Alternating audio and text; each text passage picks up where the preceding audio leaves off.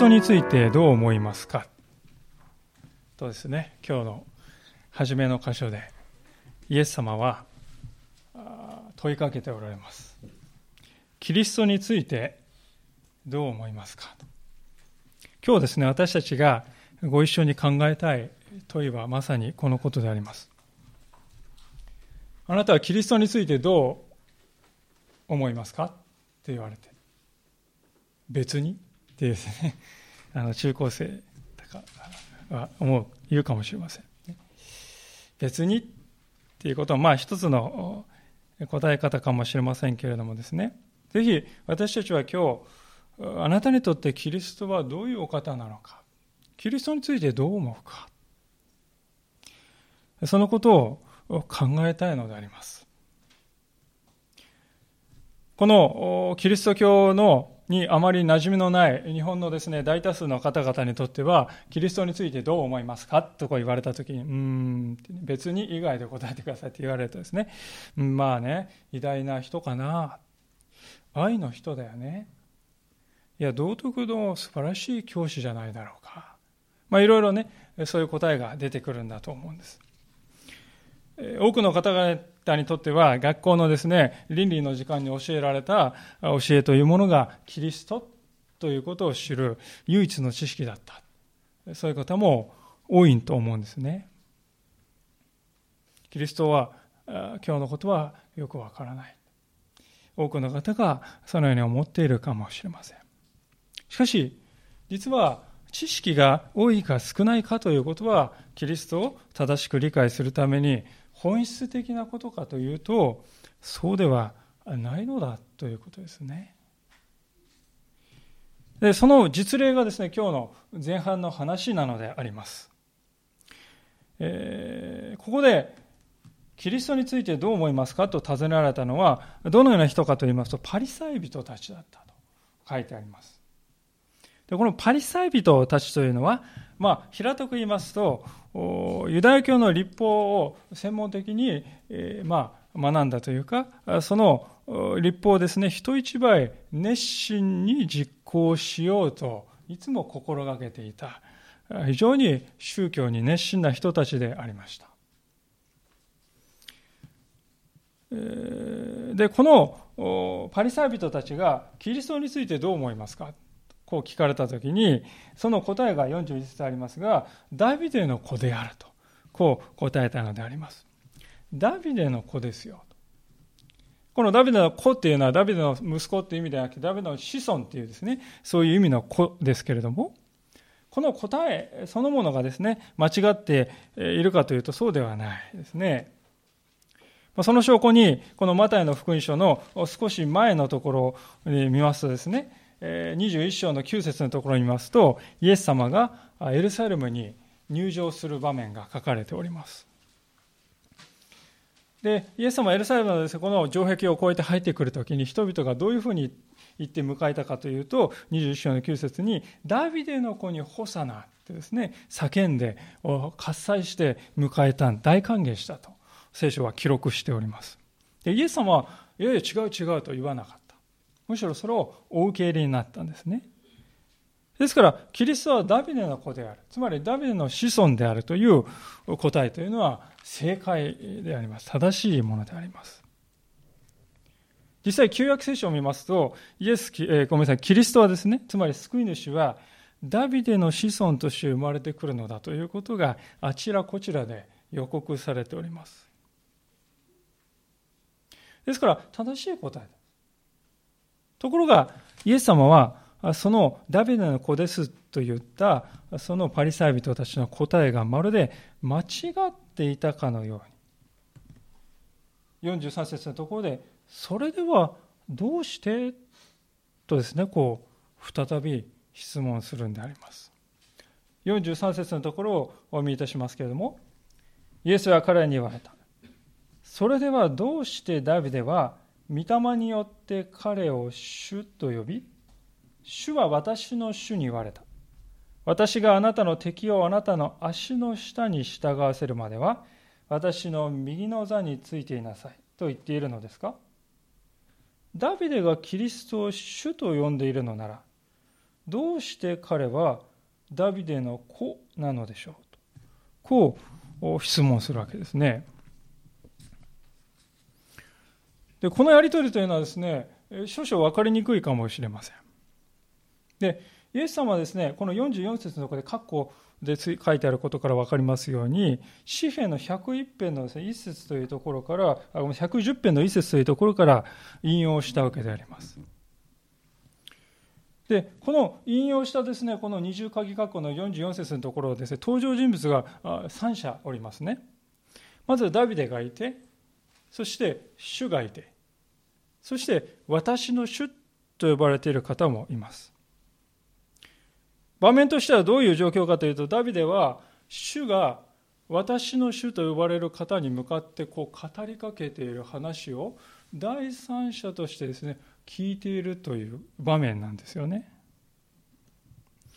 で、じゃあ主とか私の主と言われているのは誰のことかということです。主という言葉は主人という意味ですよね。ご主人様。でダビデはですねじゃあどういう人かっていうとイスラエルの王様ですよ王様というのはですね国で一番偉い人でありますですから家来はいるけれども王様のですね主人は本来いないですよねところがダビデは主主人ご主人様主とこう言うんですね王にとって主人というのは誰かというと神様しかいないわけですですから、ここはどういう状況になるかというと、神様であるお方が別のまた神様であるお方に向かって語りかけている。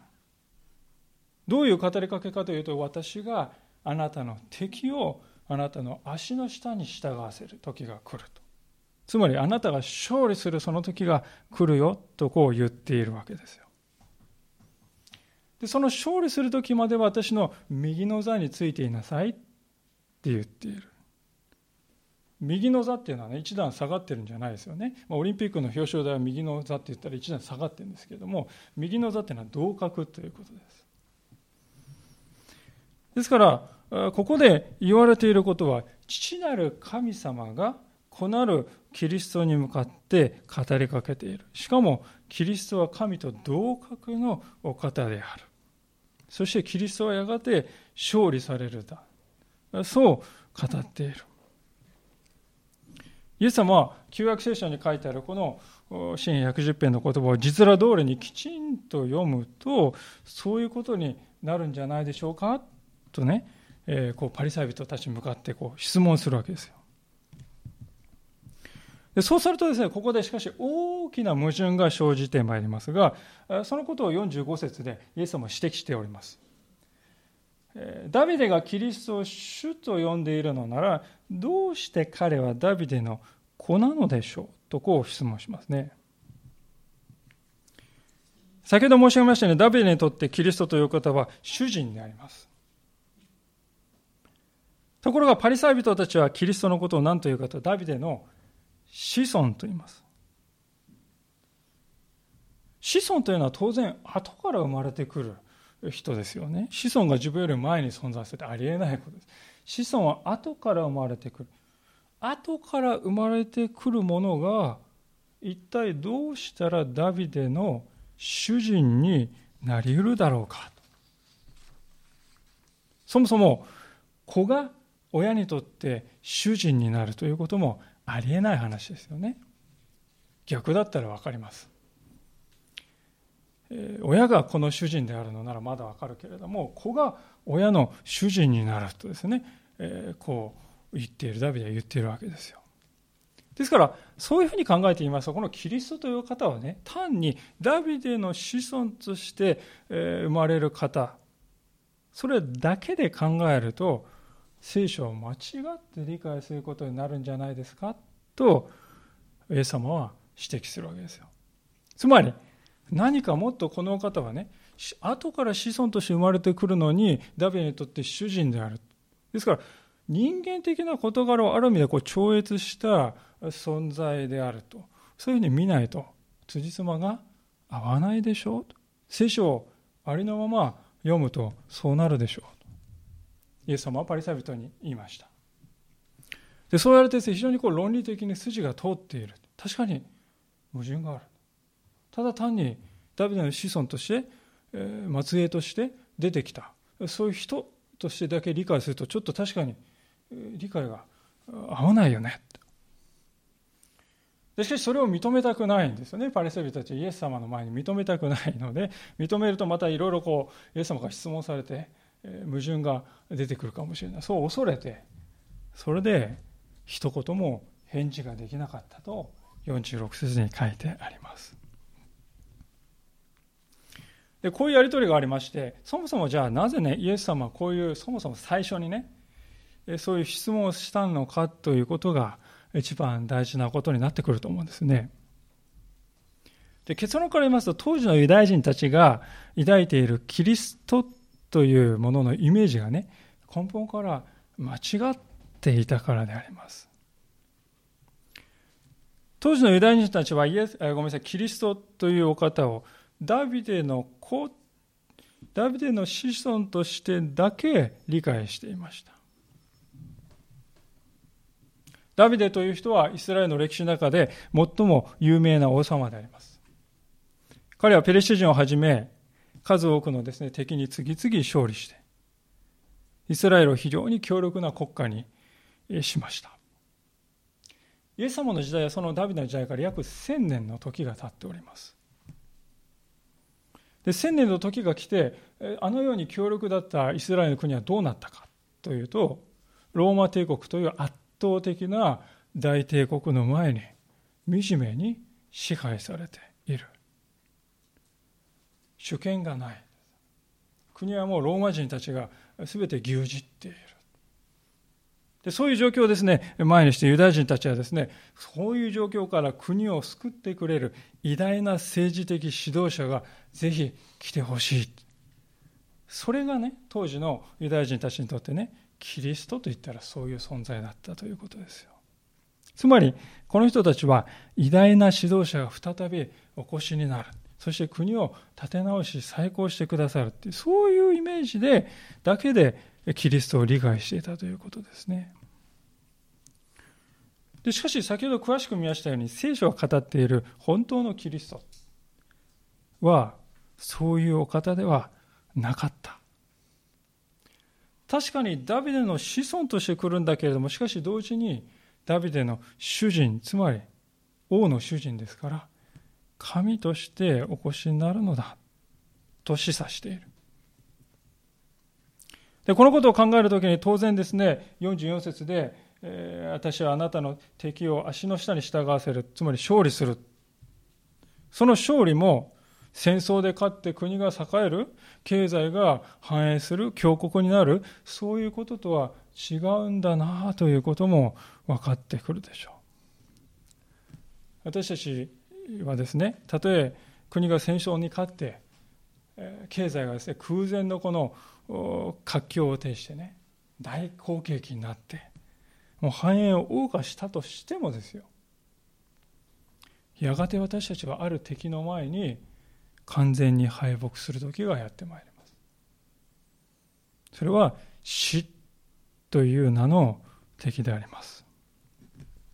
アレキサンダー大王のような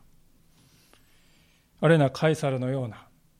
歴史上に名を残したですね素晴らしい英雄たち。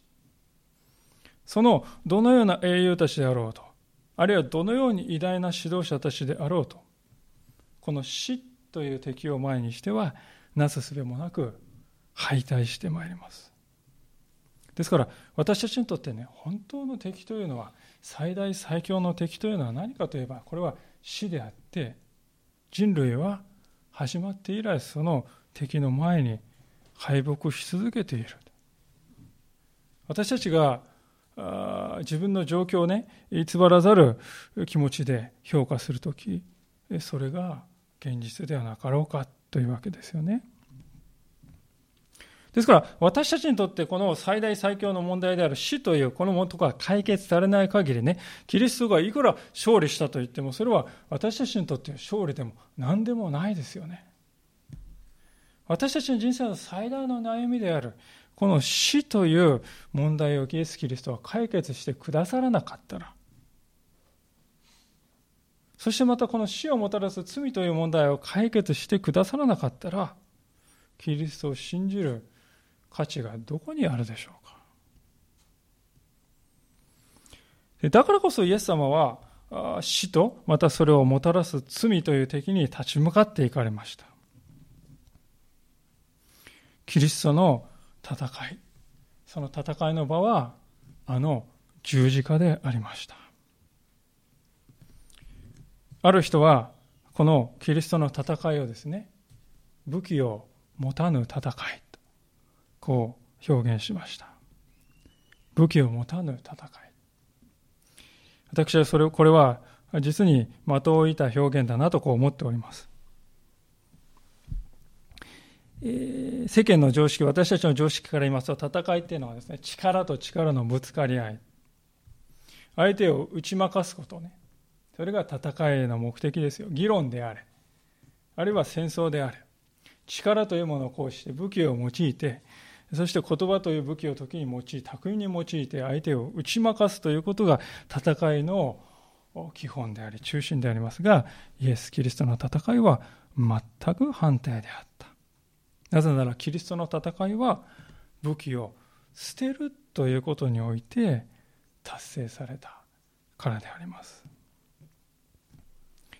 十字架の上でイエス・キリストは神としての栄光の一切を放棄し、罪人として処刑されました。しかし、3日目に死を打ち破ってよみがえってくださった。ある人は、キリストがしっかりよみがえられた。そんな非科学的なことはこの時代に信じがたいとおっしゃいますね。でもそういう方に限ってですね、親しい方が亡くなったりしますと、天国で待っていてくれよとこうね、死後の命があるかのように言っておりますよね。私たち、この日本人もですね、そのような矛盾をあまり深く考えないままに生きているのかもしれません。キリストが死からよみがえられたということは信じがたいけれども、自分の死んだ後に死後の命があるということは当たり前のように思っている。それは大きな矛盾ではないかと思います。イエス・キリストが死からですね、よみがえられたということは何を表しているかというと、キリストが私たちにとっての最後の敵である死を打ち破って足の下に置いて勝利したんだ。それが成し遂げられた瞬間なんだということですよまさにキリストは武器を持たない戦いによって人間の最後の敵に勝利なさった。だから私たちはこの方を信じるんじゃないでしょうか。なぜならイエス・キリストを信じるときにキリストの勝利が私たちにのものとなるんですよね。皆さん、王様がね、戦いに勝利したとき、その王様だけが勝利したんじゃなくて、その王様の軍隊に入っている皆がね、全軍が勝利するわけですよ。同じことですよね。イエス様を信じるということは、イエス様だけが勝利したんじゃなくて、イエス・キリストのですね、村の中に、軍の中に入って、私たちも同じ勝利した軍になるわけですよ。それがキリストを信じるということの意味ですよね。で、キリストの真髄というのはどこにあるかというと、このキリストの勝利ですよ。キリストの死に対する勝利ですね。そこにあるのであります。でパリサイ人は当時のユダヤ人たちはこのことが分からなかった。キリスト、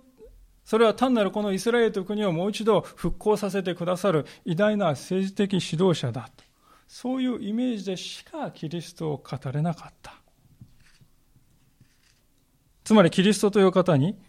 こうあってほしいという自分の理想像を当てはめて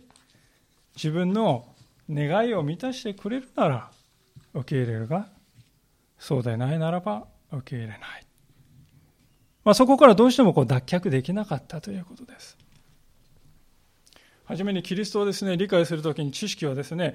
本質的に必要じゃないと申し上げました。というのは、パリサイ人というのはですね、人一倍聖書を読む人でした。熱心に聖書を読む人でした。でそれはね、聖書を読まなくていいって言ってるんじゃありません。そうではなくて、彼らは誰よりも熱心に聖書に親しんでいたんだけれども、しかし、にもかかわらず聖書が語っている一番大切なメッセージは受け取り損ねていたんだということですね。それは虚心坦懐に心を開いて聖書の言葉に聞こうとするんじゃなくて初めに自分の考えを決めてしまってそれに合うことを言っている箇所は受け入れるけれどもそうでない箇所は受け入れないという態度で聖書を読んでいたからではないでしょうか彼らはああ、どうしたら私は神様に喜んでいただける生涯を送れるかなって、そういう視点で聖書を読んだんではなかった。そうではなくて、この私を高める道、この私の理想を実現する道はどこに書かれているだろうか。そういう態度でしか聖書を読もうとしなかったんであります。ですから、目の前にキリストがおられるにもかかわらずそれに気がつかない。しかも、がんとして、この御言葉がですね、こう言ってますよねってイエス様から言われてますがんとしてそれをね、受け入れようとしないで、黙ってしまうわけですね。しかし私たちもまた、この人たちをせせら笑うこと、あるいは馬鹿にすることはできないかもしれません。と言いますのは、私たちも時に彼と同じようなことをしているかもしれないと思うからです。ダビデはですね、キリストのことを主人、主と呼んでおります。彼は王様であります。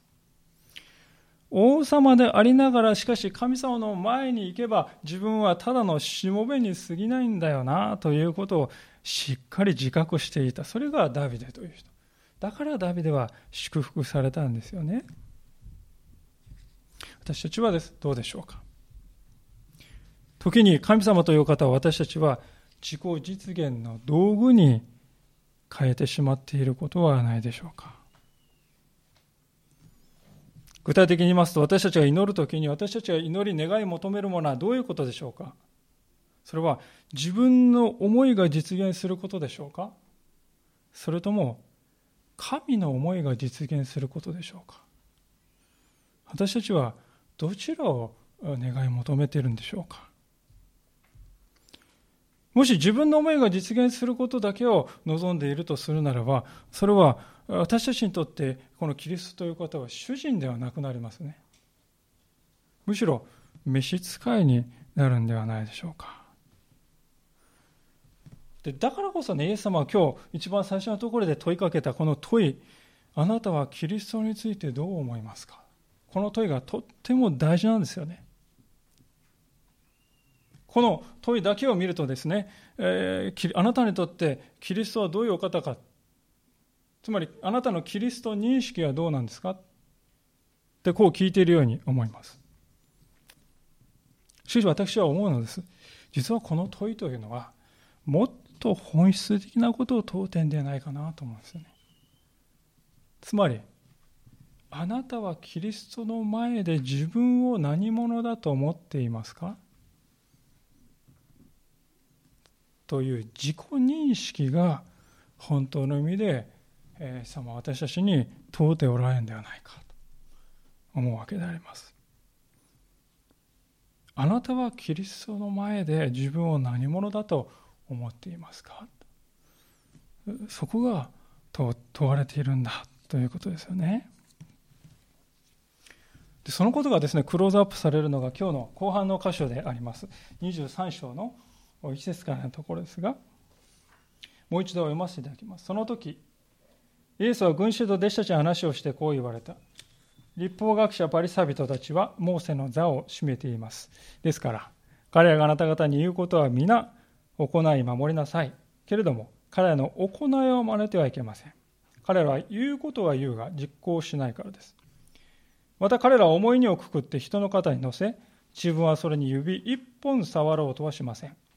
彼らのしていることは皆人に見せるためです。恐怖段の幅を広くしたり、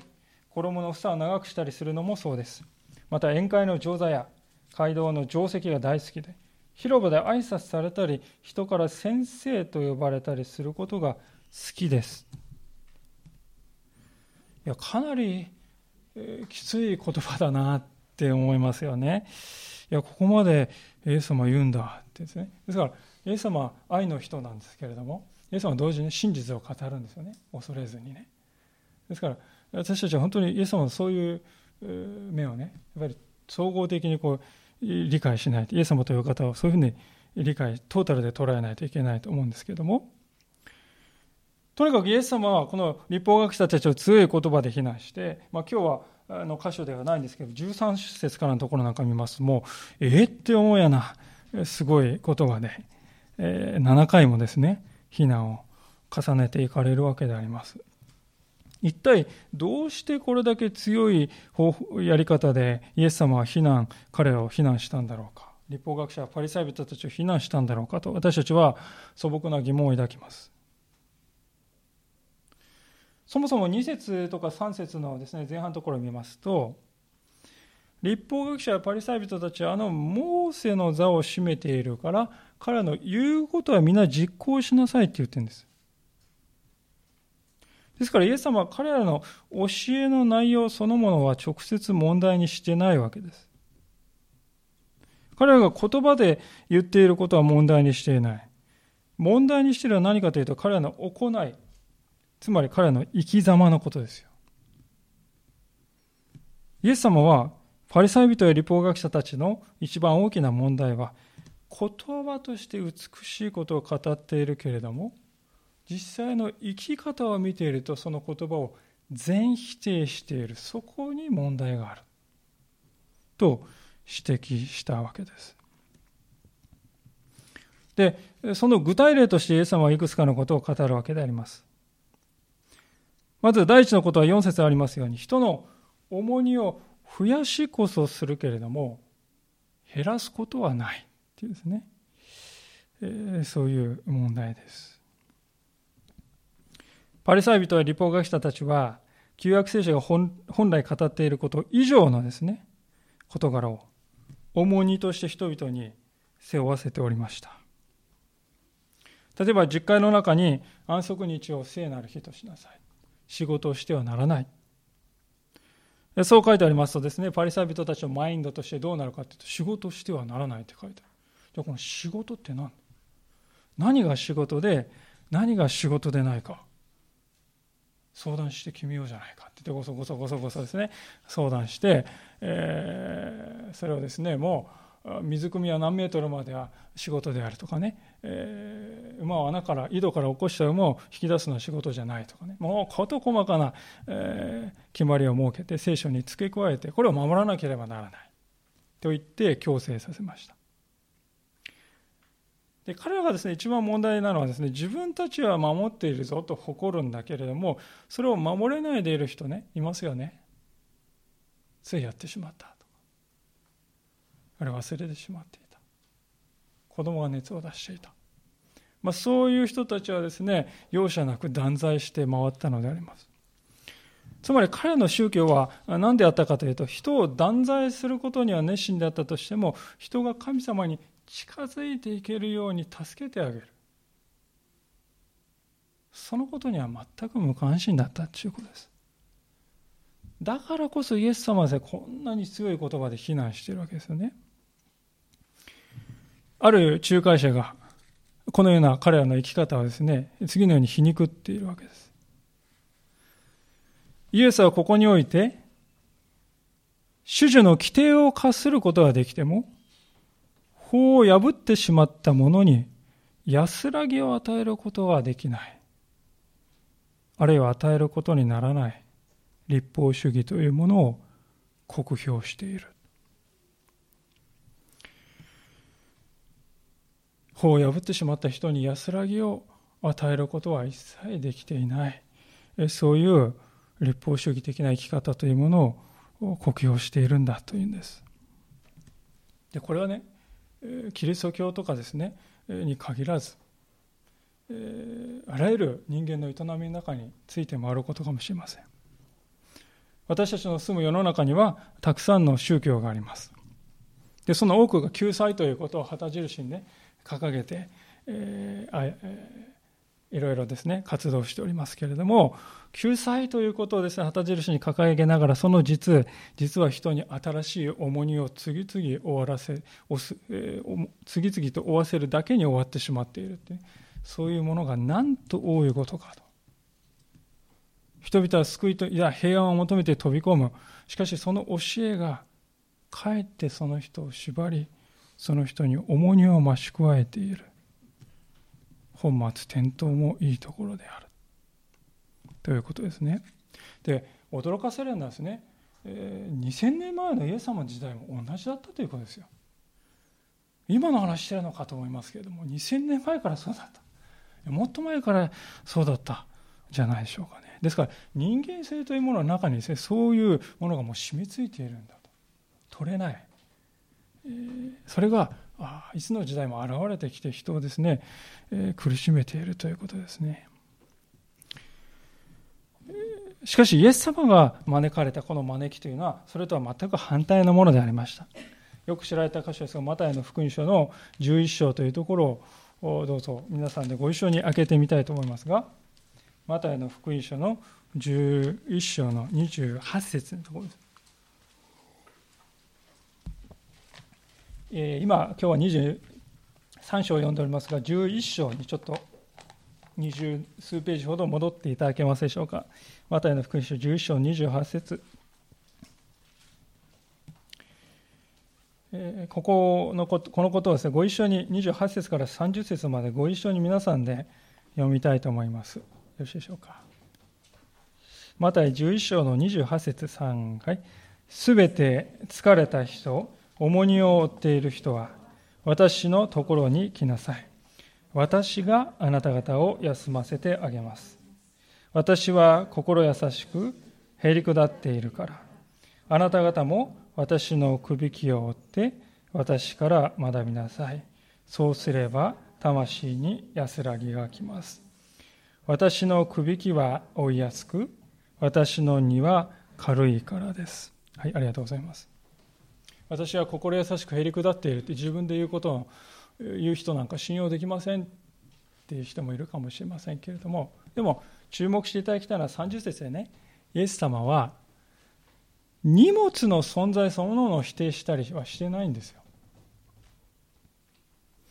私たちの人生に困難があるわけです。これを信じれば何の汗も何の苦労もしなくて済みますよというそういう道はない。イエス様はですからここで言っておられることはどういうことかというと私たちは負う必要のない重荷をわざわざ背負い込んでしまっているんじゃありませんかということですよね。例えばパリサイ人たちの宗教などはまさにそうでした。この世の中の多くの宗教が不当にも人々に課していることもまさに負う必要のない重荷と言っていいかもしれない。そこでイエス様は言われるわけです。そのような重荷は下ろして私が与える新しい荷を追って歩んでいきなさい私たちが下ろした荷はイエス様が代わって追ってくださってそして十字架の上でその全てを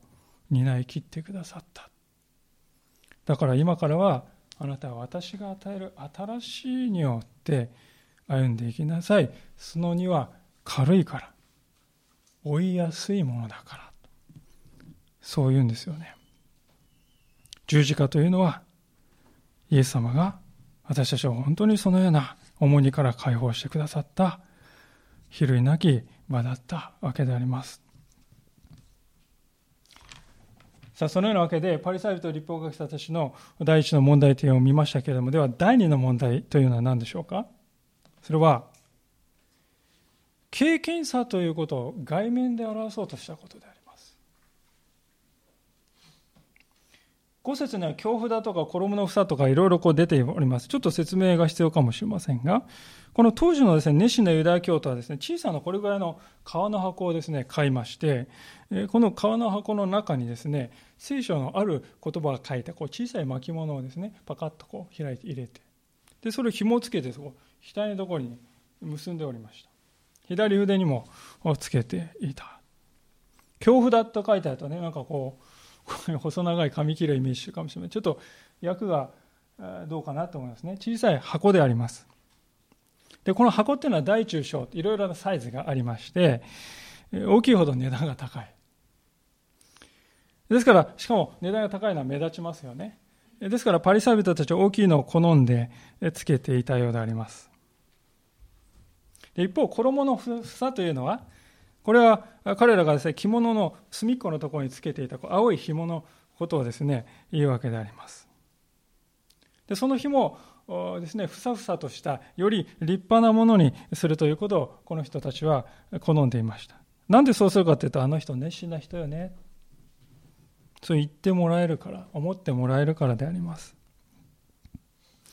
で私たちのね、現代の時代からすると、ここに箱をつけるとかね、房をつけるってなんか馬鹿げてると思いますけれども、これ別に聖書の中にちゃんと規定はあるんです。こういうことをつけなさい。だから、それをやっているわけですよ。その通りね、やろうとしている。勝手に作り出した作り話ではないわけです。しかし、じゃあ何が問題だったかというと、経験さというものを心の問題ではなくて、外側の飾りとして表そうとしたことですよ。本当の経験さというのは人に測られるものではありません。神様の目にどう映るかということが唯一の基準であります。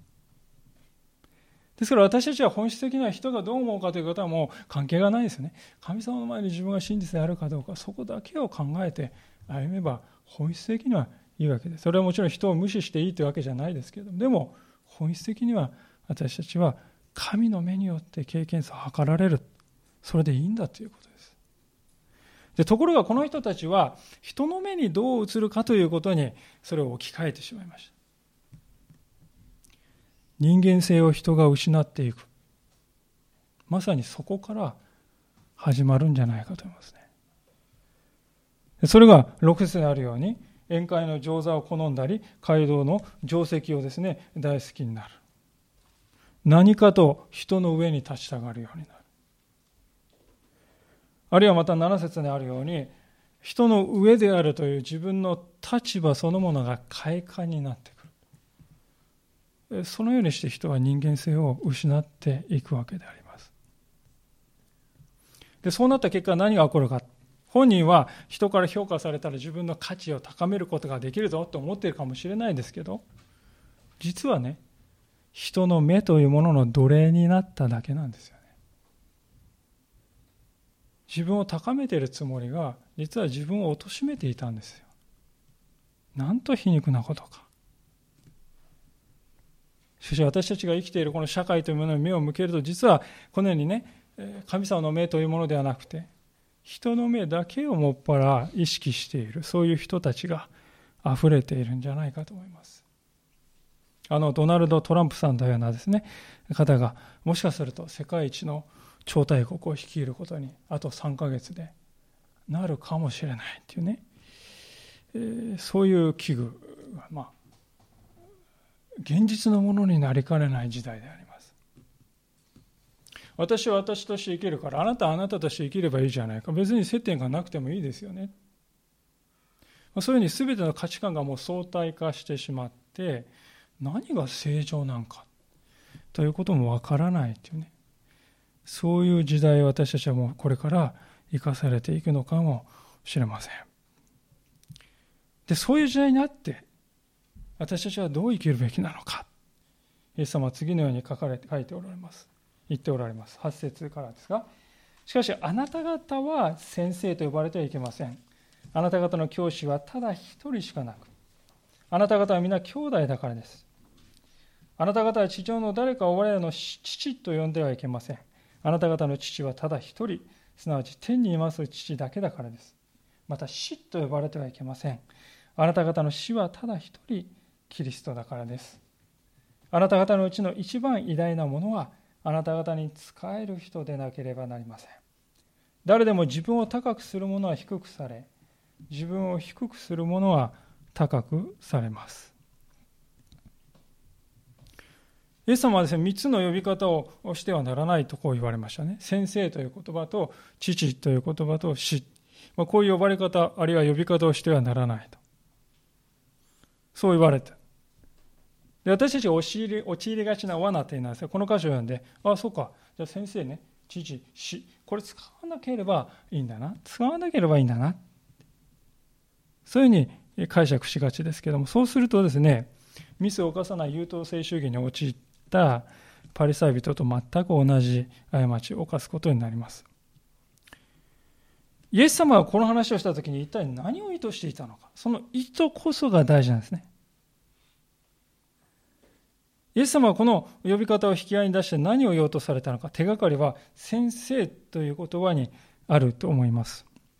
実は日本語の聖書では分かりませんけれども、ここでギリシャ語のもともとの聖書を見ますと、この先生という言葉は、まあ、一般的なですね、先生ではなくて、ユダヤ教のこの指導者を表すラビという言葉が扱われています。ラビというのは私の偉大なお方というそういう呼び方なんですよ。つまり階級としての使われ方であります。立法学者やパリサイ人たちは、この私はラビであると。あなた方庶民を教えるものなのだという自分の立場というものを誇りにしておりました。ですから、立場ですからね、まあ、階級ですから、間違ってもですね、私を教えられる必要があるかもしれないとは思わないんですよね。私はラビなんだぞ、あなたは生徒じゃないかって、そういう態度を決して崩そうとしなかった。でそういう態度でいつも生きていたからこそ、イエス様がどんなにか教え、どんなにかですね、愛を傾けようとしても、心が開かない。私はラビだ。その思いが教えられるということを彼らから奪い取ったのであります。その一方で、一般の人たちはイエス様の教えをですね、喜んで耳を澄ましました。なぜかというと、私は生徒だって思ってたからですよね。私は教えられるものなんだ。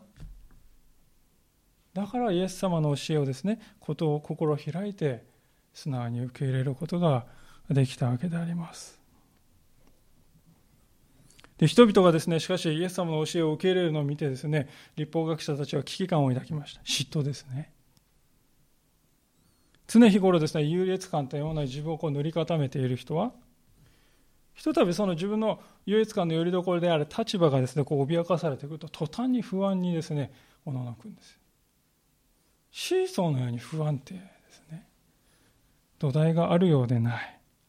自分の立場というものに唯一の土台があるんで、それが覆されそうになるともう途端に恐怖するんですよね。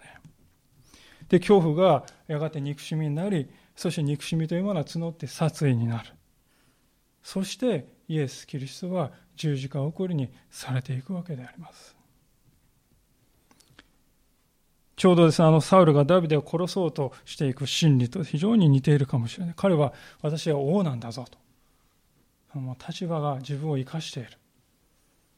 立場を奪われたらもう私が私ではない、私の価値なんか何もなくなる、そんな恐れに彼はとらわれて、ダビデを殺めようとしてました。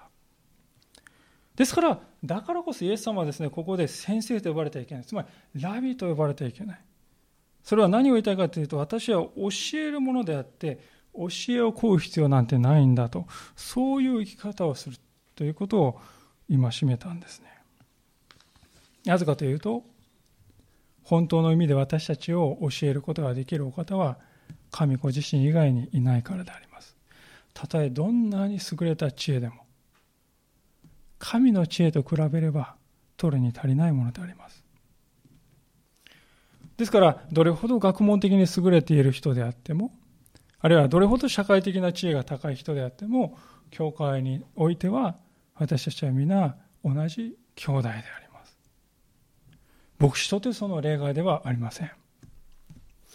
私たちの教会では牧師という呼び方をしております。で、司法をご覧になって分かるように、角谷死とかね、聖書は死と呼ばれてはいけません。死使ってるじゃないですか。聖書の反してるじゃないでしょうか。そう思うかもしれません。まあ、これはちょっと説明が必要だと思うんですね。当時のイスラエルでラビといったらどういう立場かというと、もう社会、市長さんとかね、町長さんとかそういうクラスの層であります。今の日本で牧師というのはそういうものかというと決してそうではなくて牧師という呼び方は消防士さんとか看護師さんとかねつまり職業の名前であります役割分担社会における役割分担を表す呼び方だということですですからそういうことを忘れて教会の中で、私は牧師なんだぞ。だからあなた方は従うべきだというようなですね、態度がもし見られるようになったらね、イエス様が言われたあなた方は兄弟であると言われた。そこではもはやなくなっている。ランクが生じている。階級が生まれてしまっていると言わなくてはならないと思います。ですから、父であろうと死にしても問題となっているのはそれがですね、人と人と隔てる手段にとして使われることが問題になっているということであります。そうではないですよね。イエス様こそが私たちのラビであり、真のラビであり、父なる神様こそが私たちの真の父であり、キリストだけは私たちの死であるんだと。そこに誰もが立ち続けるということであります。ですから神様の価値観は人間のそれとは対極にあるということであります。11節の言葉はパッと見ると不思議に思います。あなた方のうちの一番偉大なものはあなた方に仕える人でなければならない。偉大であるというのは人を支配するということなんだと私たちは考えがちであります。偉大な大王アレキサンダーというとですね、本当に世界を支配した。でもイエス様はここで偉大さというようなですね、つまり人を導く責任を負うということはどういうことかというと、それは人に仕えるということにおいて完全に成就するんだよと教えてくださっています。じゃあここで人に仕えるってどういうことなんでしょうかね。よく挙げられるのはあのマルタとマリアの姿であります。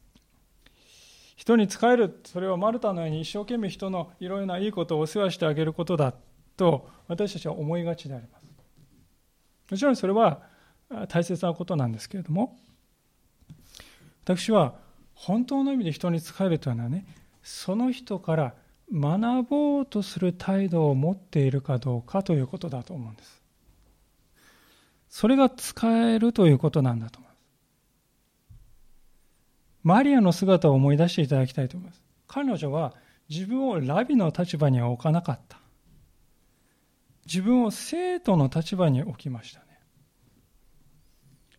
いつもイエス様から学ぼう。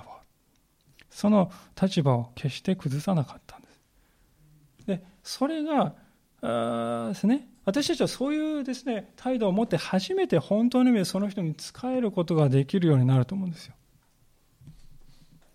私はですね、あらゆる人間関係の争いというのはどこから生まれるかというとね、もうあんたから学ぶことなんて何もありませんって。こういう態度を取ることから争いが生まれるんだと思うんですね。そういうふうにして自分をですね、人の上に置くわけですよね。あなたから学ぶことなんてないわ。そういう態度を置いた瞬間にですね、その人の成長は止まるわけであります。で、それどころか、あの、このパリサイ人たちのように、外側で自分を飾り立てるということに終始終始する。そんな人になっていくわけであります。しかし、ヘリクだっていつもどんな人からも私は学ぼうとそういう心をいつも持っている人は成長、生涯成長していきます。いつも学ぼうとしていますから、決して人の立場、自分よりもね、自分を人の上に置こうとしないですよね。いつも学ぼうとしている。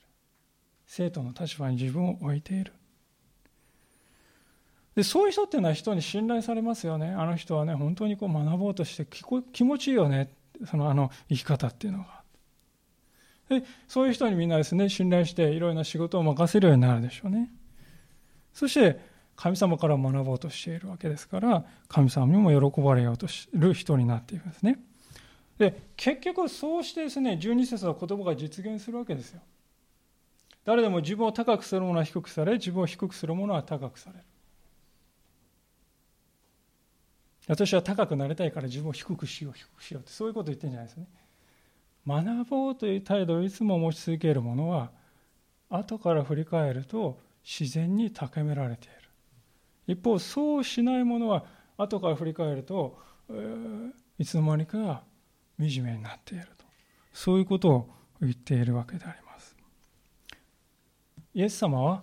ご自分を究極にへり下らせたお方です。神の御子であるお方が私たちのために十字架の死までも受け入れてくださった。